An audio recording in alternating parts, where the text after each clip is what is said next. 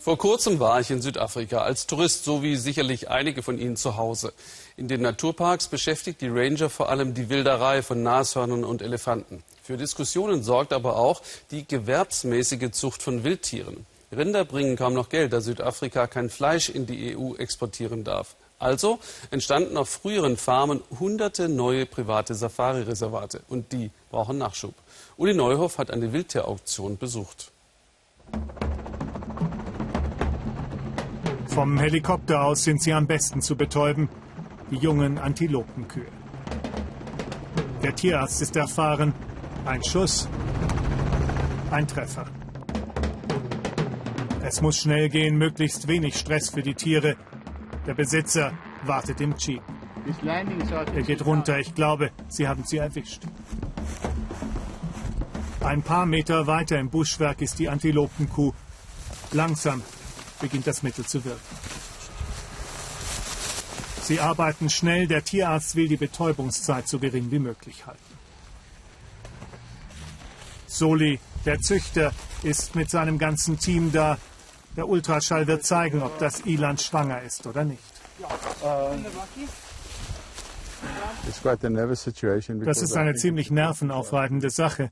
Wenn wir die Tiere verkaufen wollen, dann ist es wichtig, dass sie fruchtbar sind. Deshalb ist es entscheidend, dass die Kuh schwanger ist. Allerdings könnte sie noch ein bisschen zu jung sein.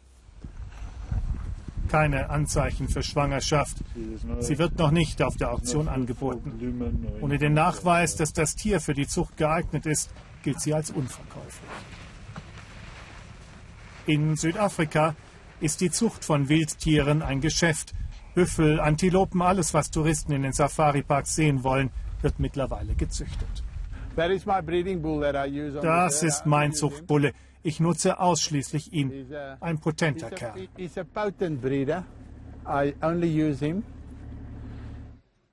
Es gelten ähnliche Regeln wie in der Rinderzucht. Nur die besten, größten und schönsten erzielen auch hohe Preise. Das ist der Katalog fürs kommende Wochenende. 94 Tiere will Soli auf der Auktion anbieten. Er ist einer der Großen in der Branche. Tierzucht in Südafrika hat etwas mit Geld zu tun, große Autos und sogar private Hubschrauber. Soli und seinesgleichen unter sich. Die Auktion ist das Top-Ereignis seines Züchterverbandes. Du kannst ein Ego haben, so groß wie eine Scheune, aber hier kommt es jetzt zum Schwur.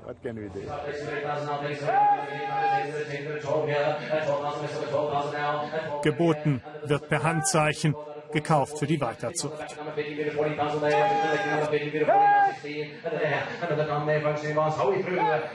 Was auffällt, die Tierzucht ist fest in der Hand der weißen Minderheitsbevölkerung. So wie nach wie vor das meiste, was in Südafrika mit Geld und Industrie zu tun hat. Die, die in wilde Tiere investieren, kommen meist aus der Industrie. Solis Kerngeschäft, sagt man wohl, sind Großbaustellen. Damit verdiente er seine ersten Millionen. Hunderte Angestellte arbeiten für ihn, meist schwarze Bauarbeiter. Soli ist einer der südafrikanischen Unternehmer, die an die wirtschaftliche Zukunft des Landes glauben. Südafrika wächst. Ich glaube sogar, wir wachsen in die richtige Richtung. Natürlich sind da immer Probleme, Dinge, um die man sich kümmern muss. Aber wenn wir das Land als Ganzes sehen, machen wir es eigentlich ziemlich gut. Eine Analyse, die immer weniger Unternehmer teilen. Soli aber bleibt optimistisch. Er war es auch schon, als Südafrika vor mehr als 20 Jahren die Apartheid abschaffte. Für Unternehmer gibt es immer irgendwo ein Geschäft zu machen, das ist sein Motto. Und Soli liebt seine Heimat.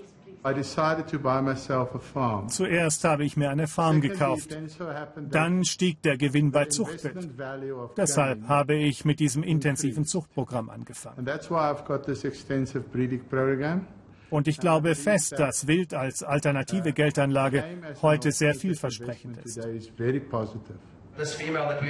Wie gut diese Geldanlage war, wird sich gleich zeigen.